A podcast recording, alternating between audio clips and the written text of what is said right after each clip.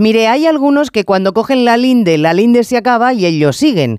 Que varios ministros del gobierno critiquen a Ione Belarra por cargar contra los empresarios de la alimentación no evita que la líder de Podemos siga atizando sobre el mismo clavo.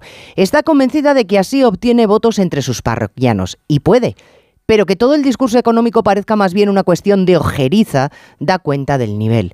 Luis Planas, Nadia Calviño, ministros con formación, han tratado de explicarle que las empresas crean riqueza y puestos de trabajo y que se puede hablar de todo, pero no demonizar. Esfuerzo vano. Zapatero aprendió economía en dos tardes.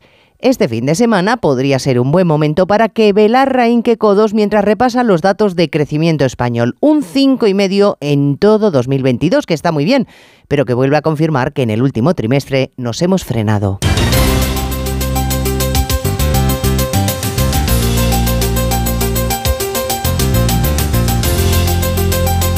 En Onda Cero, Noticias Mediodía, con Elena Gijón.